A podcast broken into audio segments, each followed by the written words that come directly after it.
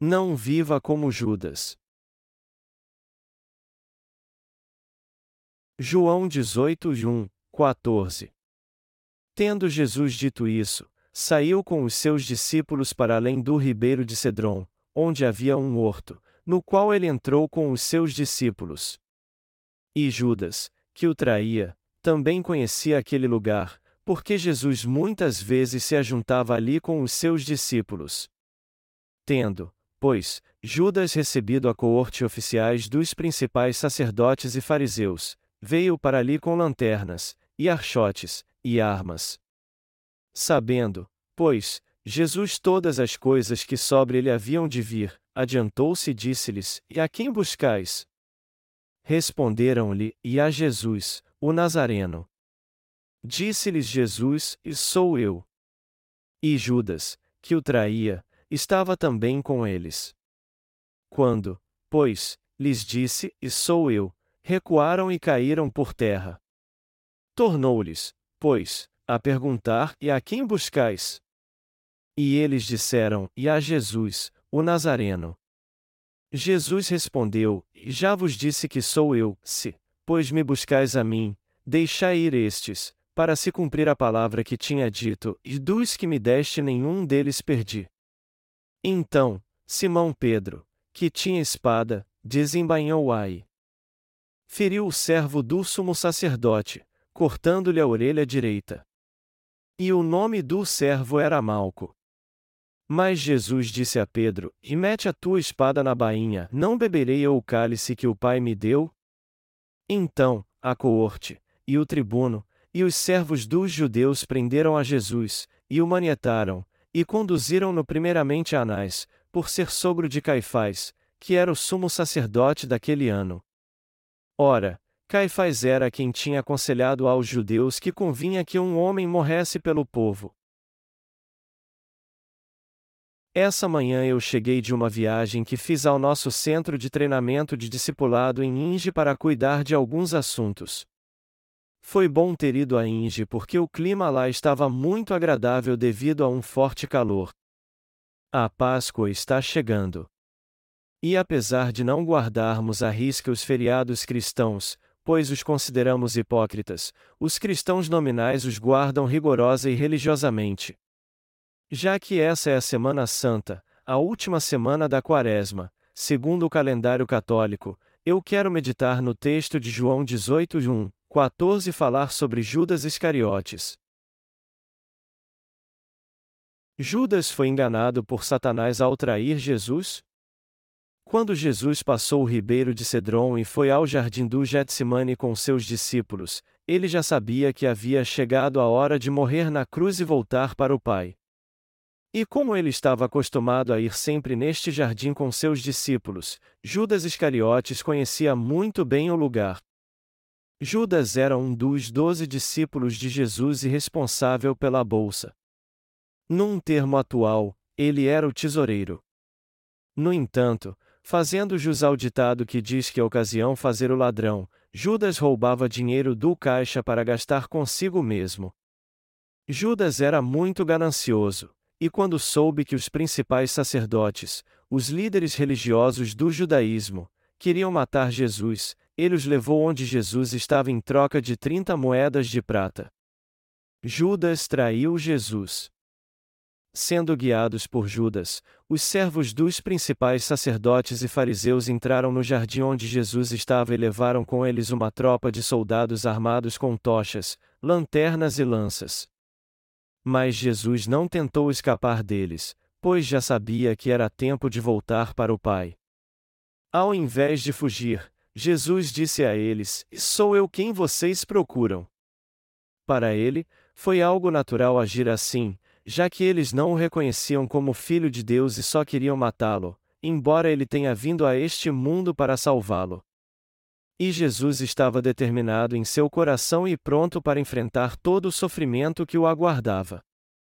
Então, quando ele disse claramente: Sou eu quem vocês procuram, todos que foram prendê-lo caíram no chão, pois não puderam ficar de pé. Embora a Bíblia não fale muito sobre este acontecimento, com toda certeza Jesus não ficou satisfeito quando foram prendê-lo. E embora já soubesse que isso iria acontecer, ele deve ter sentido uma certa raiva dos que foram prendê-lo quando disse: Sou eu quem vocês procuram.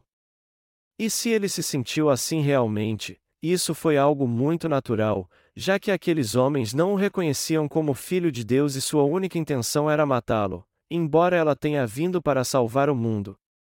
Mas, ao mesmo tempo, seu coração estava determinado e pronto para enfrentar todo o sofrimento que viria. Por isso, quando Jesus disse com veemência: Sou eu quem vocês procuram, aqueles foram entusiasmados prendê-lo caíram todos por terra de pavor. Já que Jesus era o próprio Deus, ele poderia facilmente derrotar todos que foram prendê-lo, por mais que eles usassem suas espadas contra ele. Mas, embora Jesus fosse mais do que capaz de fazer isso, pois era o Deus Todo-Poderoso, ele não fez uso do seu poder porque tinha vindo a este mundo para salvar o homem. Se ele usasse seu poder para tirar a vida daqueles que foram prendê-lo, ele não seria preso. Embora Jesus tenha sido atacado brutalmente pelas tropas do Império Romano, ele poderia ter derrotado todos eles facilmente. Quando lemos Lucas 4, 28, 30, vemos que algumas pessoas tentaram matar Jesus depois que ele pregou a palavra de Deus numa sinagoga. Cheios de ira, o povo levou para fora da cidade, e quando chegaram à beira de um precipício, tentaram jogá-lo dali. Mas Jesus passou no meio deles sem que nenhum deles tivesse coragem de tocá-lo. Por que então Jesus não escapou dos soldados que foram prendê-lo, já que ele tinha escapado dos que tentaram jogá-lo do precipício? Porque ele sabia que havia chegado a hora de voltar para o Pai. Embora Jesus tenha vivido nessa terra num corpo carnal por algum tempo, ele não era uma criatura como nós. Ele era o próprio Deus. Mas ao invés de reclamar seu direito como tal, pois ele era divino como o Pai, ele humilhou a si mesmo e assumiu a forma de servo. Para nos salvar do pecado, ele abriu mão da sua majestade, da sua glória e do seu trono para se tornar um humilde servo por algum tempo. Quando os servos e os soldados romanos caíram no chão, Jesus perguntou novamente: Quem vocês estão procurando? E disse a eles que era Jesus de Nazaré. Ele então disse a eles para não ferir os discípulos que estavam com ele. Ele disse isso para não perder nenhum dos seus amados discípulos, como havia orado antes ao Pai, e dos que me deste nenhum deles perdi, a João 18 horas e 9 minutos. Este foi o cumprimento da oração que ele havia feito pelos seus discípulos algumas horas antes, estando eu com eles no mundo, guardava-os em teu nome. Tenho guardado aqueles que tu me deste, e nenhum deles se perdeu, senão o filho da perdição, para que a escritura se cumprisse, a João 17 horas e 12 minutos. Embora Jesus soubesse que Judas o havia traído e levado os soldados para prendê-lo, e embora ele também soubesse que Pedro trairia três vezes, ele amou seus discípulos até o fim. Jesus não foi crucificado porque as pessoas naqueles dias tinham muito poder. Ao contrário, foi ele quem permitiu que isso acontecesse. Quando Jesus foi levado a Pilatos, ele não pôde encontrar culpa alguma nele. Pilatos tentou libertá-lo então, dizendo: Eu tenho poder para te libertar. Então, me responda: se tu apelares a mim, eu posso muito bem te libertar. Mas Jesus não disse nada. Pilatos tinha mesmo poder para libertar Jesus? Se Jesus não permitisse, Pilatos não poderia nem prendê-lo, quanto mais libertá-lo. Nosso Senhor só ficou calado porque tinha vindo a essa terra para fazer a obra de salvar o homem do pecado. Ele não foi condenado à morte porque não tinha poder algum. Jesus só pôde morrer na cruz porque antes havia aceitado todos os pecados do mundo ao ser batizado. E ele se tornou nosso verdadeiro Salvador quando ressuscitou dos mortos e destruiu o poder de Satanás ao cumprir toda a obra da salvação com perfeição. Foi por isso que Jesus ficou em silêncio diante de Pilatos. Mas quando os servos dos principais sacerdotes tentaram prender Jesus, Pedro cortou a orelha de um deles chamado Malco. Do ponto de vista humano, o ato de Pedro foi algo bem compreensível. Já que seu coração era totalmente dedicado ao seu Mestre Jesus, nada mais justo do que ele tentar impedir que ele fosse preso. No entanto, Pedro agiu segundo a sua própria vontade, pois ainda não havia entendido o verdadeiro propósito de Jesus ter vindo a este mundo. Jesus veio a este mundo para resolver o problema do pecado do homem com o evangelho da água e do Espírito. Foi por isso que ele recebeu todos os pecados do mundo quando foi batizado por João Batista. Como Pedro estava sempre ao lado de Jesus, ele ouviu várias vezes que ele morreria e ressuscitaria dos mortos. Só que ele não entendeu realmente o que isso queria dizer. Ao invés de dar lugar a um acesso de ir e tentar impedir que Jesus fosse preso, Pedro tinha que entender que havia chegado a hora do Senhor. Por essa razão, ao invés de elogiar Pedro pela sua atitude, Jesus o repreendeu dizendo: Mete a tua espada na bainha. Ele disse isso porque o Pai havia lhe confiado a obra da salvação, pela qual ele tiraria todos os pecados do mundo de uma vez por todas ao ser batizado por João e morrendo na cruz por eles. É por isso que Jesus tinha que beber este cálice de sofrimento. Não podemos confundir Judas Iscariotes com o outro Judas, discípulo de Jesus que escreveu o livro de Judas. Embora Judas Iscariotes também fosse discípulo de Jesus, ele o traiu e o entregou aos principais sacerdotes. Mas isso aconteceu porque Jesus já tinha recebido todos os pecados do mundo por meio de João Batista. Foi por isso que ele morreu crucificado. Por que então coube a Judas trair Jesus? Será que há uma razão especial para Judas ter sido usado como um instrumento tão maligno? Como é que ele pôde, sendo discípulo de Jesus, tê-lo entregado à morte certa? De todos neste mundo, por que foi justamente Judas quem fez isso? Porque ele não cria em Jesus como Filho de Deus e Salvador da humanidade, embora tenha andado ao seu lado. Veja bem o que Judas fez. Ele levou os servos dos fariseus e principais sacerdotes para prender Jesus e entregá-lo a Pilatos. Embora Judas tivesse seguido Jesus por três anos, ele não creu que ele era o próprio Deus, nem uma vez sequer. Ele só estava interessado em chamar a atenção das pessoas com os milagres que Jesus fazia, além de estar totalmente cego pela ganância, pois era o tesoureiro. Naqueles dias, os principais sacerdotes tinham parte com o Império Romano. Para ser bem sincero, eles eram ladrões e traidores.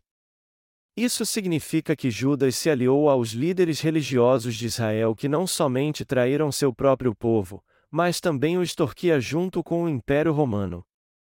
E ele fez isso por apenas 30 moedas de prata. Mesmo sem Judas, Jesus teria feito a mesma coisa.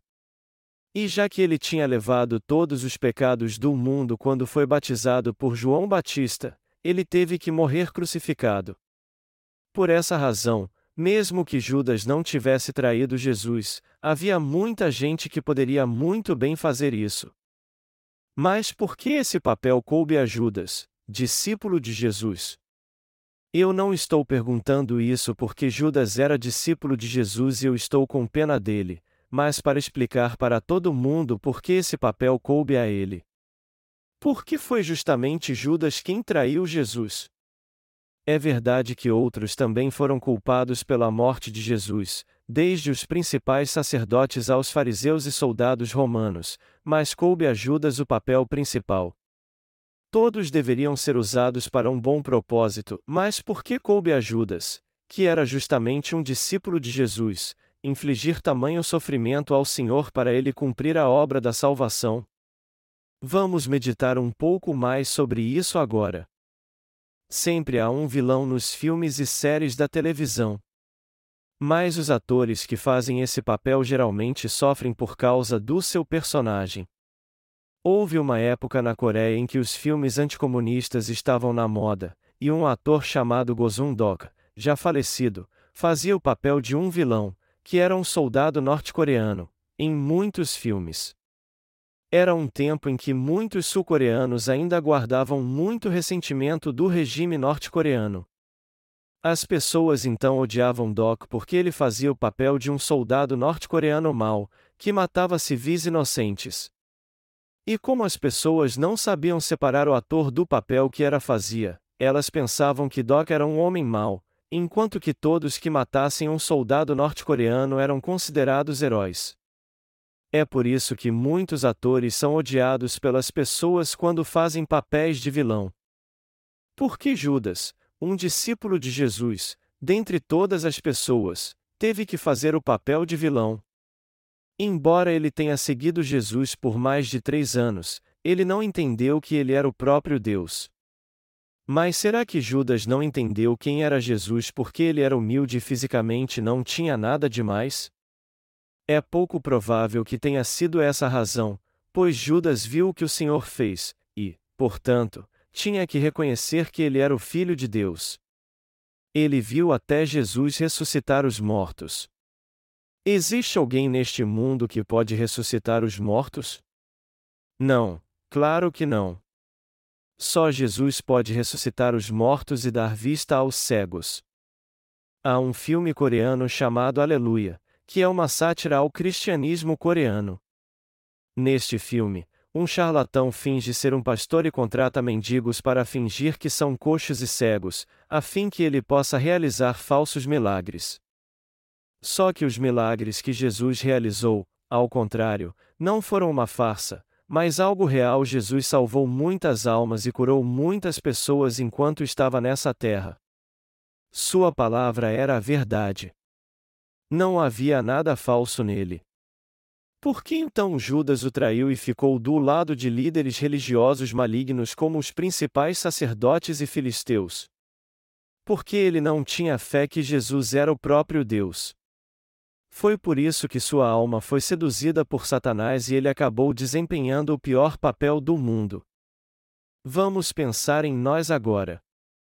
Vamos examinar a nós mesmos para vermos se há alguém entre nós que está sendo usado com algum propósito maligno.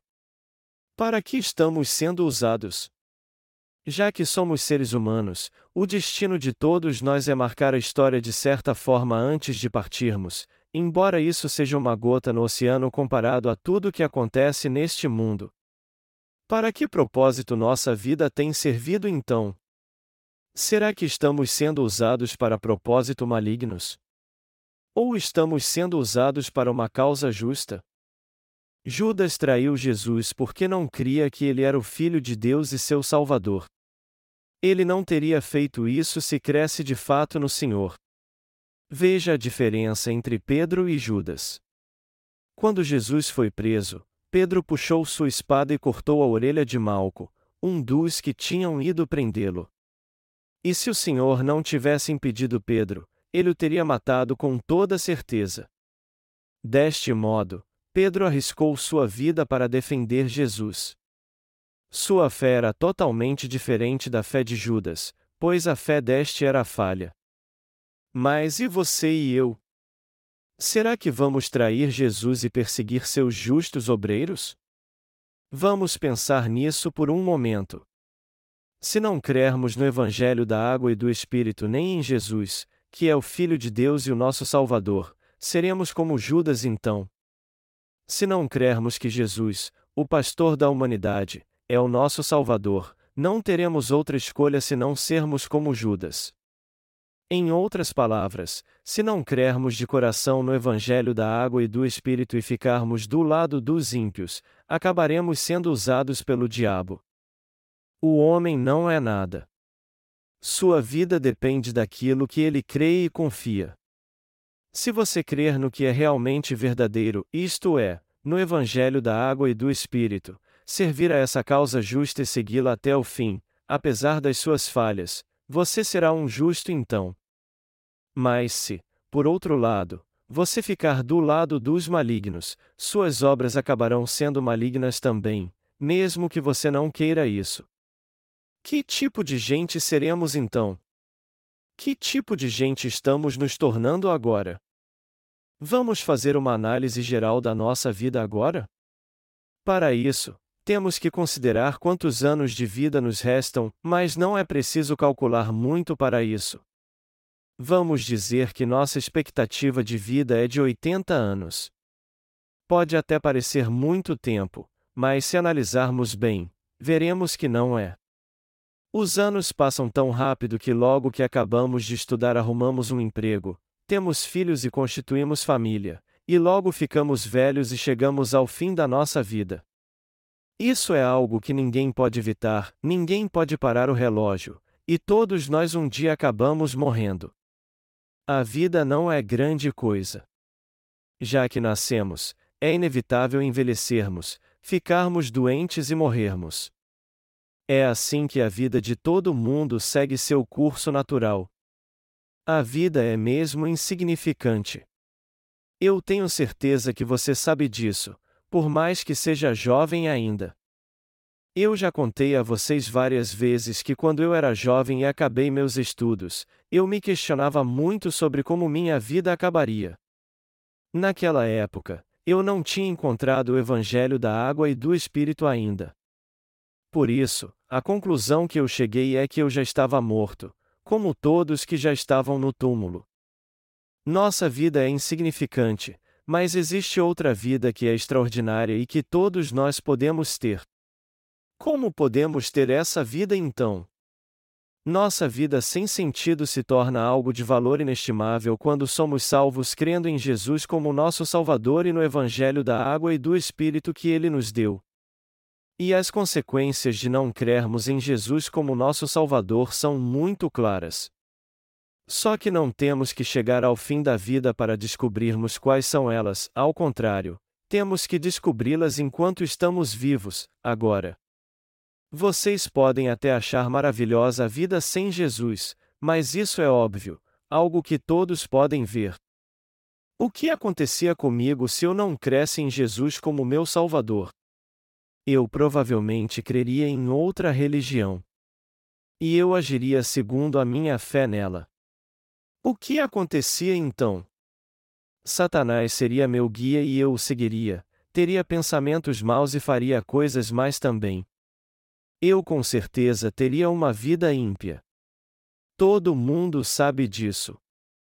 Mas Judas não sabia o que estava fazendo. E na última ceia, Jesus revelou que ele seria o traidor, dizendo: O que põe comigo a mão no prato, esse me há de trair. A Mateus 26, 2.23. Nos dias de Jesus, as pessoas costumavam molhar o pão no vinagre antes de comê-lo. E na última ceia, Judas e Jesus fizeram isso ao mesmo tempo. Embora os doze discípulos estivessem reunidos à mesa, somente Judas molhou o pão no vinagre junto com Jesus. Foi por isso que ele disse que o que colocava a mão no prato com ele era o traidor. É bem provável que Judas tenha tirado sua mão do prato na hora e fingido que nada tinha acontecido. Os outros discípulos não entenderam o que Jesus disse e lhe perguntaram: Sou eu o traidor, Senhor? Mas Judas saiba o que Jesus estava falando. O Senhor então disse para ele fazer rápido o que tinha em mente. Naquela hora, o diabo possuiu Judas totalmente e ele foi correndo aos principais sacerdotes e fariseus trair Jesus. Os principais sacerdotes lhe deram então trinta moedas de prata, e ele levou seus servos ao jardim do Getsemane, onde Jesus estava.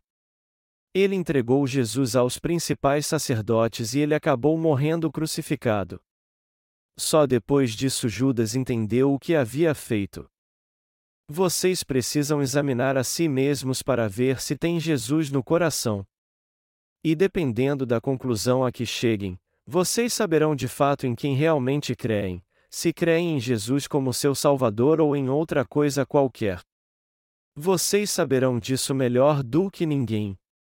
Ninguém pode enganar a si mesmo, pois todos sabem muito bem quem são. Todo mundo sabe no que crê e como crê, e o que fará no futuro. Vamos meditar na nossa situação espiritual atual. Já que estamos na Semana Santa, eu quero pedir a vocês que pensem mais na sua situação espiritual do que na paixão de Cristo. Perguntem a si mesmos se vocês não são como Judas. Há muitos que são como Judas, até mesmo entre os cristãos que professam crer em Jesus. E eles sabem muito bem quem são. Então, eles precisam parar de enganar a si mesmos, voltar para Ele e se entregar a Ele o mais rápido possível, e com ações de graças crer que Jesus é o próprio Deus.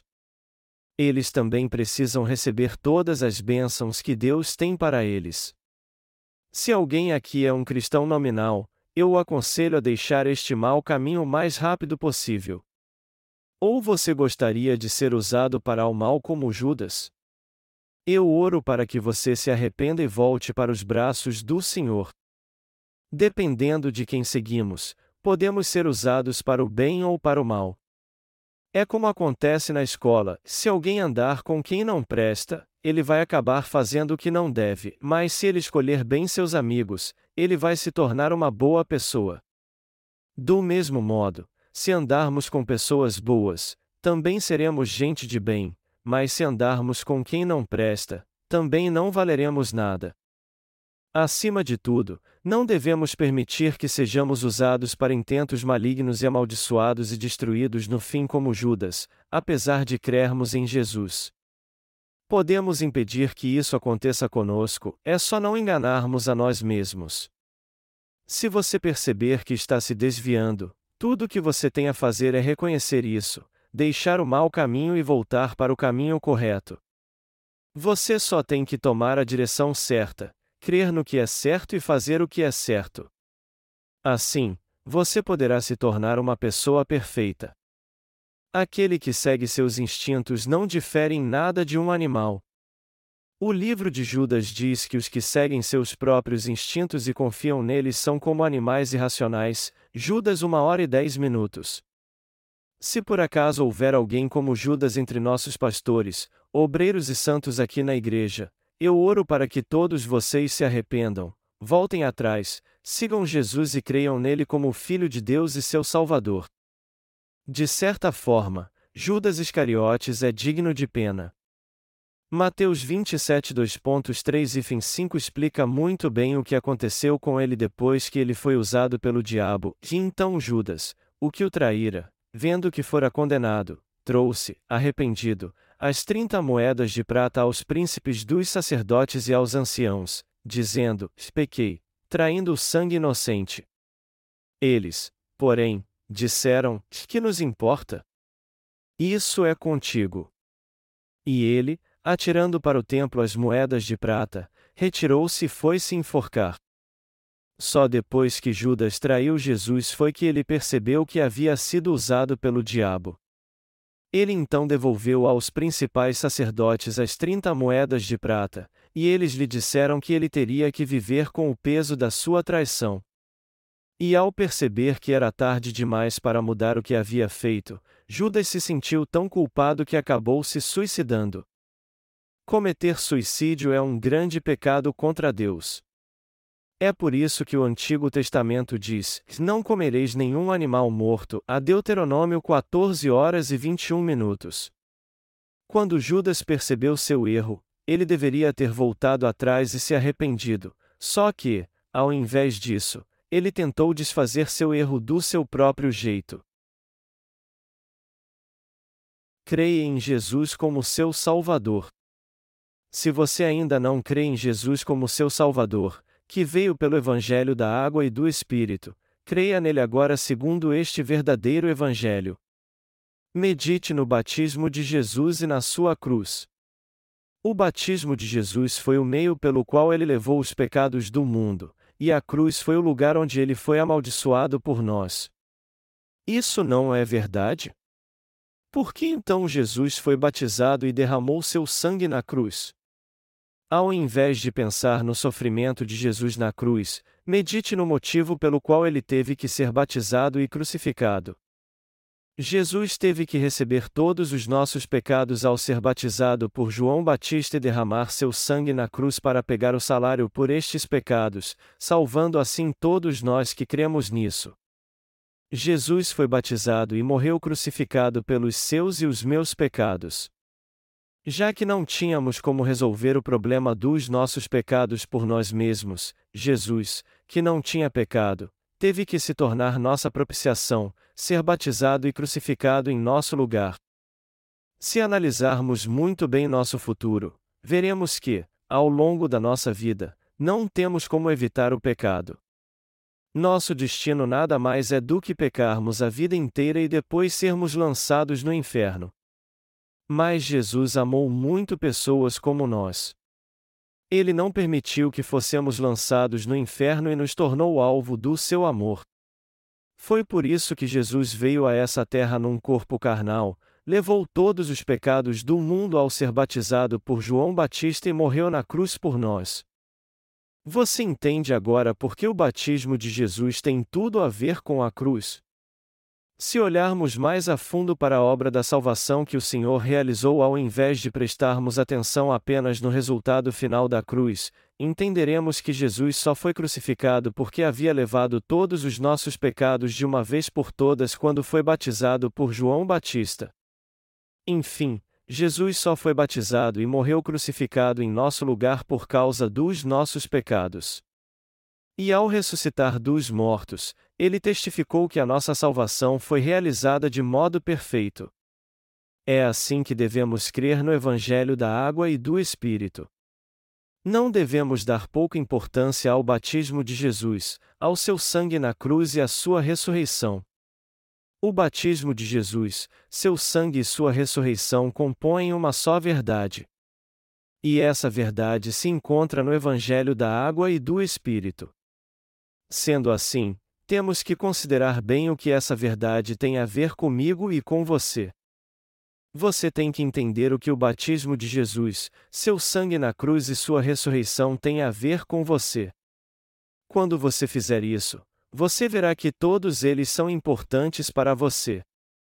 Você e eu também somos importantes um para o outro. Através do Evangelho da Água e do Espírito, todos nós nos tornamos filhos de Deus, por essa razão, temos que fazer sua obra juntos. Se cada um de nós fosse viver para si e não vivêssemos em comunhão depois de crermos no Evangelho da Água e do Espírito, seria impossível fazermos a obra de Deus e recebermos suas bênçãos. É por isso que devemos estar sempre juntos para adorarmos a Deus. Aqui, na Igreja de Deus, há os que pregam a palavra de Deus e os que a ouvem. Mas todos nós nos reunimos para ouvir o Evangelho da água e do Espírito e servir a este Evangelho. Tudo neste mundo é importante. E todas as coisas estão relacionadas entre si. Até Judas é importante para nós. Pense nisso. O exemplo de Judas nos leva a entender e aprender uma coisa, ou seja, que não devemos ser como ele. Mas se você já estiver agindo como Judas, dê um jeito então de se consertar. Sendo assim, quando você ouvir a palavra de Deus, procure empregá-la a si mesmo, e nunca pense que ela não tem nada a ver com você. Ao contrário, aplique cada palavra à sua própria vida. Deus é muito importante para nós. Então, vamos continuar dizendo que eu não tenho nada a ver com Deus? Como Deus pode não ser importante para nós? Não foi por causa dele que nascemos nessa terra? E não foi ele também que nos salvou do pecado com o evangelho da água e do Espírito quando éramos escravos dele por termos sido enganados por Satanás? Nós só nascermos por causa de Deus, foi por causa dele que recebemos a remissão de pecados, e foi por causa dele que também fomos livres de várias maldições. É por causa de Deus que não seremos mais lançados no inferno. Então, como pode não haver nenhuma relação entre nós e Deus? Como é que poderíamos passar o resto da nossa vida como se não houvesse nenhuma relação entre nós e Deus, quando, na verdade, o laço que temos com Ele é muito importante? Nós estamos muito ligados a Deus. Todos nós temos que entender e crer nisso. O próprio fato de Deus ter nos salvado dos pecados do mundo com o Evangelho da água e do Espírito já mostra que temos uma íntima relação com Ele. O próprio Deus veio a essa terra e nos salvou dos pecados do mundo, tirou todos eles ao ser batizado por João Batista, e pagou o preço por eles na cruz com sua própria vida. E quando ressuscitou dos mortos, ele completou nossa salvação. Jesus nasceu nessa terra, tirou todos os nossos pecados ao ser batizado e levou todos os pecados do mundo à cruz, tudo isso é impostíssimo para nós. Tudo isso foi feito para acabar com nossos pecados. A traição de Judas e a prisão de Jesus, sobre os quais lemos no texto bíblico deste capítulo, são muito importantes para nós. Jesus só foi levado ao Gólgota porque recebeu todos os nossos pecados quando foi batizado por João Batista. Não há outra razão para isso. Jesus foi crucificado para pagar todos os nossos pecados e ser condenado em nosso lugar. Portanto, tudo que Jesus fez nessa terra está intimamente ligado a mim e a você. A obra da salvação do Senhor é muito importante para todos nós que cremos, assim como para todos neste mundo. Todos precisam ouvir o Evangelho da água e do Espírito através de Jesus Cristo. Eles podem até achar que o Evangelho da água e do Espírito não tem importância para eles, mas no fundo ele é muito importante. Através da palavra do Evangelho da água e do Espírito, eles têm que renovar sua relação com o Senhor como seus verdadeiros discípulos e servos, não como Judas. Se você achar que não tem nada a ver com Jesus, não ter fé nele como seu Senhor e Salvador, e acabar entregando-o à morte como Judas, você será destruído então. No fim, muitas pessoas serão lançadas no inferno. Se você agora é como Judas, eu peço a você para crer no Evangelho da água e do Espírito o quanto antes para escapar das maldições de Satanás. Eu aconselho todos vocês de coração a se libertar da uma vida amaldiçoada como a de Judas. A escolha é só sua. Aleluia!